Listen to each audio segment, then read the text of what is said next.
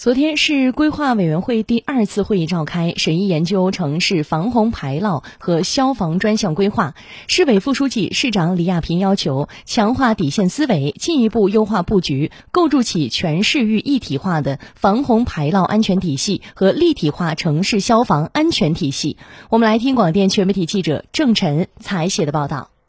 会议审议并原则通过了苏州市城市防洪排涝专项规划（二零三五）。规划拟提出，至二零三五年建成与流域、区域及分区间协调统一规范的现代化防洪减灾体系，城市防洪除涝达标率百分之一百。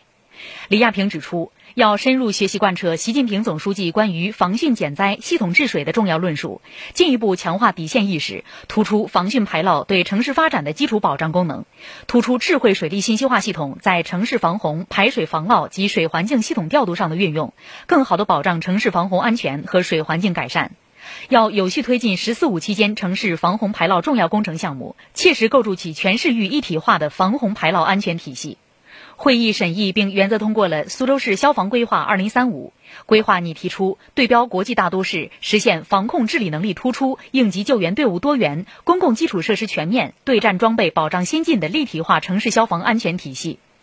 李亚平指出。要深入学习贯彻习近平总书记关于消防工作系列重要讲话和指示批示精神，切实增强风险意识和底线思维，建立常规常备、专业机动、服务保障和社会救援四位一体的综合应急救援力量，全面提升抗御火灾事故的整体能力，全方位保障人民群众安居乐业。